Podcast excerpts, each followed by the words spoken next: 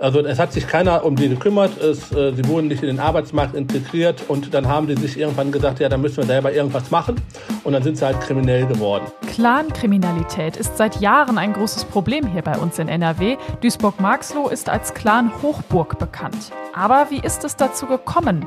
Wieso gehen Polizei und Politik nicht härter dagegen vor? Diese und weitere Fragen klären wir im Aufwacher. Bonn Aufwacher. News aus Bonn und der Region, NRW und dem Rest der Welt. Hallo, ich bin Laura Mertens. Schön, dass ihr mit dabei seid. Wir sprechen heute auch noch über Essen und zwar über das vermeintlich verhasste Resteessen. Starkoch Anthony Sapong zeigt aber, dass das auch richtig toll sein kann. Und wenn euch dieser Podcast gefällt, dann hinterlasst uns doch gerne eine gute Bewertung. Wir freuen uns drüber. Und wir starten mit den Meldungen aus Bonn. Kurz vor Ende der Meldefrist für ungeimpfte aus medizinischen Einrichtungen sind dem Bonner Gesundheitsamt rund 1700 Personen gemeldet worden, die sich noch nicht haben impfen lassen. Jetzt prüft die Behörde, ob sie Betretungsverbote verhängt. Das Gesundheitsamt hat dafür drei Monate Zeit. In jedem der Fälle würde nun eine Einzelfallprüfung vorgenommen, erklärte Vizestadtsprecher Mark Hoffmann. Auch die Stadtverwaltung selbst musste dem Gesundheitsamt ungeimpfte Mitarbeiter melden. Laut Hoffmann handelt es sich dabei um 22 22 Personen, darunter fünf Beamte. Ein großer Teil der ungeimpften Angestellten kommt allerdings aus den Bonner Krankenhäusern. Allein die Uniklinik hat rund 900 Mitarbeiter ans Gesundheitsamt gemeldet. Edeka Rhein-Ruhr und Aldi Süd übernehmen künftig die Rolle als Lebensmittelversorger in der Huma-Shopping-Welt in St. Augustin. Das haben die Unternehmen nun in einer offiziellen Mitteilung bekannt gegeben. Edeka und Aldi werden sich demnach die Realfläche im Erdgeschoss des Zentrums teilen. Bis die ersten Verkäufe starten, wird es allerdings noch eine Weile dauern. Es seien umfangreiche Baumaßnahmen nötig, um die Verkaufsfläche zu teilen, hieß es. Das werde voraussichtlich mehrere Monate in Anspruch nehmen. Im Rhein-Sieg-Kreis gibt es immer weniger Baugrundstücke, immer weniger Häuser auf dem Markt und die Preise schießen weiter in die Höhe. Das geht aus dem aktuellen Grundstücksmarktbericht für den Rhein-Sieg-Kreis und die Stadt Troisdorf hervor.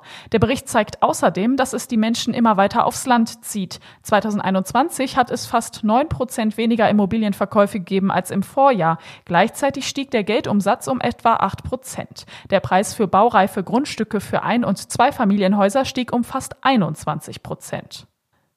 Mit betrügerischen Anträgen auf Corona-Hilfen und Starkregen-Soforthilfe nach der Flutkatastrophe im vergangenen Jahr soll eine Familie Hunderttausende Euro eingenommen haben. In der Sache seien am Dienstag zehn Wohn- und Geschäftsräume in Köln, Bergisch Gladbach und Bonn durchsucht worden, teilte die Staatsanwaltschaft Köln mit. In Bonn seien zwei Wohnungen durchsucht worden. Ermittelt wird gegen sieben miteinander verwandte Beschuldigte im Alter von 20 bis 87 Jahren. Sie stehen unter anderem in Verdacht, in 39 Fällen Wirtschaftshilfen beantragt zu haben, ohne die dafür erforderlichen Voraussetzungen zu erfüllen. Es wurden Subventionen in Höhe von 971.739 Euro beantragt. Ausgezahlt wurden 362.000 Euro. In einem weiteren Ermittlungsverfahren geht es demnach um vier Beschuldigte im Alter zwischen 42 und 64 Jahren, die geschäftliche Beziehungen zu den Familienmitgliedern unterhalten haben sollen. Ihnen wird vorgeworfen, für fünf Firmen 15 Anträge für Wirtschaftshilfen gestellt zu haben, ohne dass die Voraussetzungen dafür gegeben waren. Hier wurden Fördergelder in Höhe von 1,3 Millionen Euro ausgezahlt. Ein 53-Jähriger und eine 58-Jährige wurden in Bergisch Gladbach festgenommen. Bei uns in Nordrhein-Westfalen hat jedes fünfte Strafverfahren der organisierten Kriminalität einen Bezug zur Clankriminalität.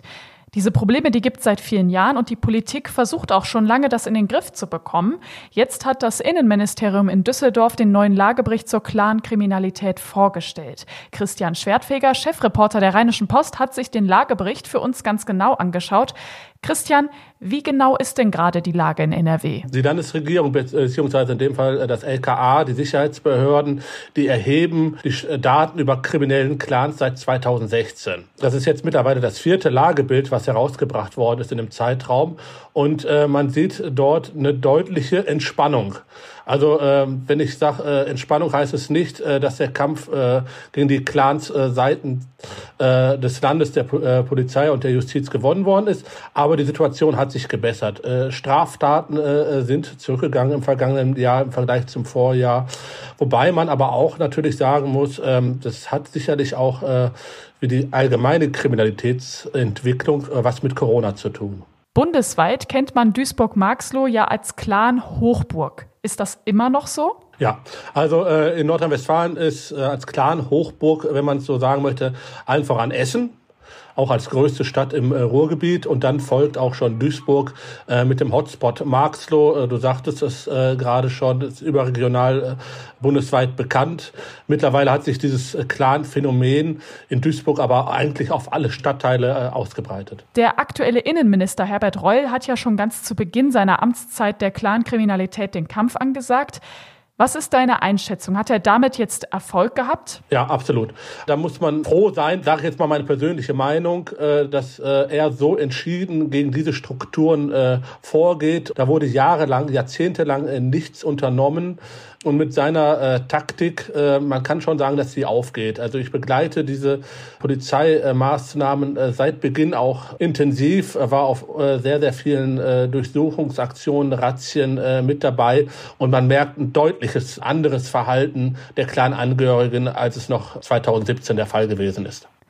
Es gibt ja eine Clanliste mit Namen drauf und ich dachte mir so, ja, wenn man doch eigentlich weiß, wer das ist, warum kann man da nicht rigoroser vorgehen? Ja, es ist halt unheimlich schwierig, äh, den Clanangehörigen dann auch die einzelnen Straftaten dann auch on Detail äh, dann nachzuweisen. Also man kommt nicht in diese Strukturen rein. Also das ist ein geschlossener Zirkel. Das ist jetzt äh, anders, sage ich jetzt mal, als beispielsweise eine Rockerkriminalität.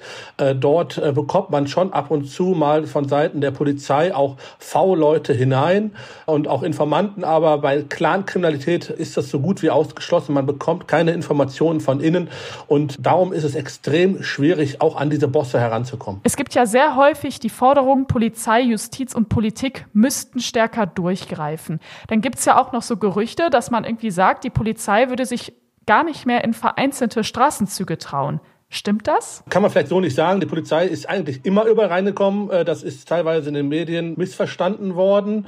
Nur ist es so natürlich gewesen, dass die Einsätze von Tumultlagen begleitet worden sind. Es ist so gewesen, dass damals vor fünf, sechs Jahren eine Polizei zu einem Verkehrsunfall beispielsweise gerufen worden ist in Duisburg-Marxloh. Da sind Streifenbeamte, sind die Streifenbeamten dorthin gefahren und ratzfatz waren sie umlagert von 50, 60, 70 bis zu 100 Clanmitgliedern. Äh, war eine unschöne Situation. Das hat sich mittlerweile geändert. Das ist auch zurückzuführen auf diesen enormen Polizeidruck. Äh, die Clans äh, verhalten sich deutlich anders gegenüber der Polizei, als es noch vor den paar Jahren der Fall war. Aber es ist nicht so, äh, dass die Polizei sich nicht in die Fehler getraut hat. Ich frage mich auch, wie konnte es eigentlich so weit kommen? Also wie konnten sich die Clans so festigen? Duisburg-Marxloh ist ja wirklich bundesweit bekannt. Wo hat das Ganze seinen Ursprung? Einfach gesagt kann man sagen, es ist eine verfehlte Integrationspolitik von Anfang an. Versagen von äh, Politik von allen Seiten, eigentlich auch von Polizei, äh, von Sicherheitsbehörden. Anfang der 80er Jahre äh, kamen äh, Flüchtlinge aus dem Gebiet äh, des heutigen Nordiraks über den Libanon hier nach Deutschland und äh, die wurden dort mehr oder weniger allein sich überlassen. Also es hat sich keiner um die gekümmert, es, äh, sie wurden nicht in den Arbeitsmarkt integriert und dann haben die sich irgendwann gesagt, ja, dann müssen wir selber irgendwas machen und dann sind sie halt kriminell geworden. Und das konnten sie dann halt auch über Jahrzehnte hinweg, bis halt dann 2015, 2016, 2017 ein Wandel stattgefunden hat innerhalb der Politik, innerhalb der Polizei und man gesagt hat, wir müssen jetzt gegen dieses Problem mitten in unseren Städten vorgehen, weil so kann es nicht weitergehen. Also es ist ein hausgemachtes Problem verfehlter Integrationspolitik. Ganz oft kommt ja dann die Kritik, ja, einfach schnell abschieben solche Leute. Das geht ja auch nicht mal eben so. Nee, wir sprechen immer von Libanesen in dem Zusammenhang ziemlich häufig. Libanesen deswegen, weil in den Libanon nicht abgeschoben werden kann. Also die nehmen niemanden auf, grundsätzlich. Darum sagen auch viele, die damals hingekommen sind, wir kommen aus dem Libanon ja, haben ihre Papiere mehr oder weniger jetzt ganz einfach gesagt weggeworfen. So waren dann staatenlos, sind staatenlos und wo soll man solche Leute damals äh, hinschieben? Kann man auch heute nicht. Und äh, damit ist mehr oder weniger es nicht möglich, diese Menschen dann auch, wenn äh, nachgewiesen ist, dass sie mehrfach Straftaten begangen haben, einfach so abzuschieben. Abschließend noch der Blick nach vorn. Was glaubst du, was muss passieren, um das Problem dauerhaft in den Griff zu bekommen? Also man muss auf jeden Fall die Linie konsequent weiterverfolgen und äh, auf gar keinen Fall jetzt irgendwie wieder in die Jahre davor zurückverfallen. Das geht ganz schnell. Also wenn die Polizei diesen Druck nicht weiter aufrechterhält, haben sich die Strukturen, wie wir sie vor ein paar Jahren haben, äh, auch auf den Straßen, Tumultsituationen, alles wäre wieder auf Null gestellt, zurückgestellt. Und natürlich muss auch an der einen oder anderen Stelle noch nachjustiert werden. Aber das äh, zeigt sich dann auch immer wieder, äh, wo genau. Die Polizei bekommt ja auch immer wieder neue Erkenntnisse. Aber auf jeden Fall wichtiges Signal, der Druck muss konstant hoch bleiben. Anders wird es nicht gehen. Die NRW-Landesregierung hat den aktuellen Lagebericht zur Clan-Kriminalität vorgestellt. Die Einschätzungen dazu kamen von Christian Schwertfeger, Chefreporter der Rheinischen Post. Danke dir, Christian. Gerne. Und den Artikel mit allen Details und Zahlen verlinke ich euch in den Show Notes. Und wir kommen zum zweiten Thema. Ihr kennt das. Kühlschrank auf, man guckt rein, man macht ihn wieder zu und tja, danach ist man immer noch ratlos. Immer die gleiche Frage, was soll ich essen? Aus Resten noch ein Gericht zu zaubern, das ist eine ziemlich große Herausforderung. Ich ganz persönlich mag das total, aber viele finden das super anstrengend und schwierig. Und genau da setzt jetzt eine neue Show bei Sat1 an. Kühlschrank öffne dich heißt sie. Und der Meerbuscher Starkoch Anthony Sapong macht da mit. Mein Kollege Jörg Isringhaus hat mit ihm gesprochen. Hallo Jörg. Hallo. Jörg, was genau muss Anthony denn bei der Show machen? Er muss aus dem, was in dem Kühlschrank eines ihm fremden Haushalts ist, was zaubern, also ein Gericht zaubern was Leckeres kochen, nicht er alleine, sondern äh, das Ganze passiert immer im Duo. Er hat zusammen gekocht mit Johann Lafer und tritt dann gegen die Herausforderer der äh, Show an. Also nicht gegen den Haushalt, sondern gegen zwei andere Profiköche, die auch äh, aus dem Haushalt äh, was kochen müssen. Und bei Anthony Sapong war es so, und das ist auch bei den anderen Köchen so, dass es drei verschiedene Haushalte waren, mit ganz unterschiedlich bestückten Kühlschränken. Jetzt sagt Anthony ja auch selber, was wir in unserem Kühlschrank haben, das verrät total viel über uns und auch wie wir leben. Was verrät denn Anthony Sapongs Kühlschrank über ihn? Ja, ich habe nun nicht in Enthusiapons äh, Kühlschrank hineinschauen können oder dürfen, aber ich habe mit ihm auch darüber gesprochen und ihn gefragt, was er denn für ein Typ ist.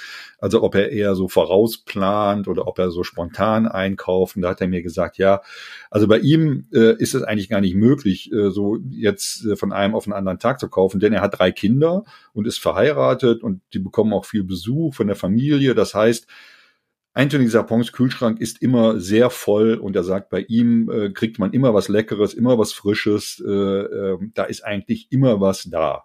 Also äh, von Resten im Kühlschrank kann da nicht die Rede sein. Ich meine, das hört sich ja gut an. Da würde ich auch, glaube ich, gern zu Besuch kommen, wenn es immer heißt, ist immer was Leckeres da. Anthony ist ja auch wirklich ein Meister seines Fachs, aber trotzdem habe ich jetzt gedacht, okay, krass, also wirklich mit fremden Zutaten zu kochen, das muss ja schon wirklich eine große Herausforderung sein. Wie war die Erfahrung denn für ihn in der Show?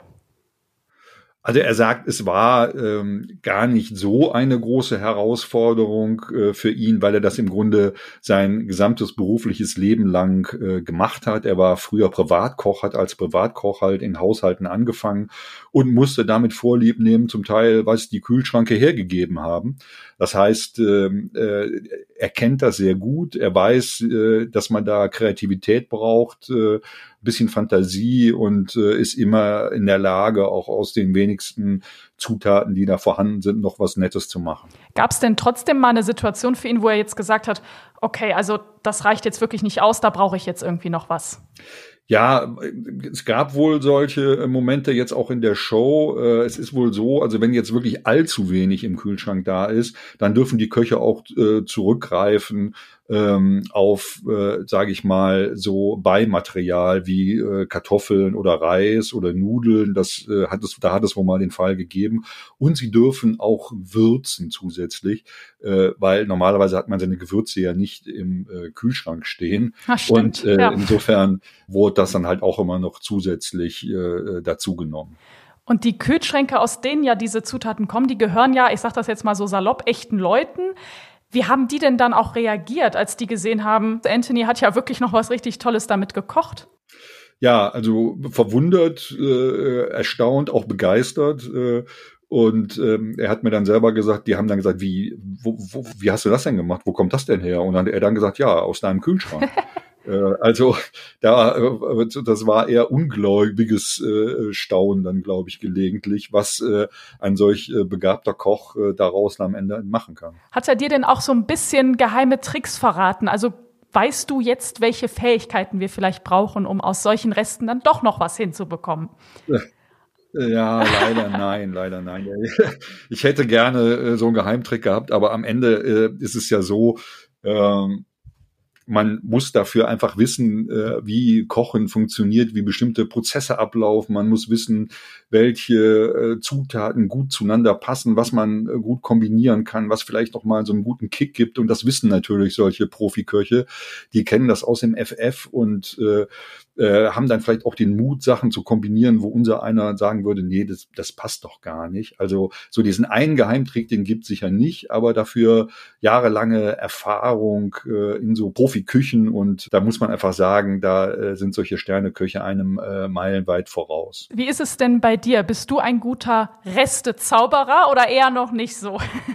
Nee, also äh, ich würde eher sagen, also ich bin vielleicht beim Kochen nicht ganz unbegabt, aber äh, ich koche eher nach äh, Rezept und wandle dann die Rezepte schon mal ein bisschen ab, aber ich brauche so ein bisschen Gerüst, wo ich mich da entlanghangeln kann. Also wenn ich in den Kühlschrank äh, schaue, da ist nur noch wenig drin, dann äh, gehe ich lieber in den Supermarkt, weil ich weiß, das wird nix. Na gut, aber wenigstens bist du ehrlich mit dir. Der Meerbuscher Sternekoch Anthony Sapong macht mit bei der neuen Kochshow auf Sat 1. Dabei geht es darum, aus Resten noch richtig tolle Gerichte zu zaubern. Mein Kollege Jörg Isringhaus hat dazu mit Anthony für uns gesprochen. Danke dir, Jörg. Gerne. Und ihr könnt das Ganze ab morgen dann immer donnerstags im Fernsehen verfolgen. Ich verlinke euch auch den Artikel dazu in den Show Notes. Diese Meldungen könnt ihr heute auch noch verfolgen. Die NATO-Außenministerinnen und Minister treffen sich in Brüssel. Heute und morgen soll es darum gehen, wie die NATO mit Russland umgeht. Außerdem will die NATO an einem neuen strategischen Konzept arbeiten. Das Bündnis für die Würde unserer Städte trifft sich heute vor dem Landtag. Oberbürgermeisterinnen und Oberbürgermeister sowie Finanzbeauftragte der Kommunen wollen auf die schwierige Lage vieler Städte aufmerksam machen. Vor dem NRW-Oberverwaltungsgericht in Münster wird heute über die Fluggastkontrollen am Düsseldorfer Flughafen gestritten. Die Flughafen GmbH Düsseldorf klagt gegen das Land NRW. Konkret geht es darum, was mit nicht besetzten Kontrollpunkten passieren soll. Zum Schluss die Wetteraussichten. Auch heute viele Wolken, dazu bleibt es aber erstmal trocken. Im Verlauf des Tages kommt aber wieder Regen mit dazu, dazu Höchstwerte zwischen 10 und 14 Grad. Morgen gibt es mehrere Schauer, auch einzelne Gewitter sind möglich, dazu auch stürmische Böen und die Temperaturen liegen bei 9 bis 12 Grad, bis 8 Grad sind es im Bergland. Und das war der Aufwacher vom Mittwoch mit mir, Laura Mertens. Habt einen schönen Tag, bis bald. Mehr Nachrichten aus Bonn und der Region gibt's jederzeit beim Generalanzeiger. Schaut vorbei auf ga.de.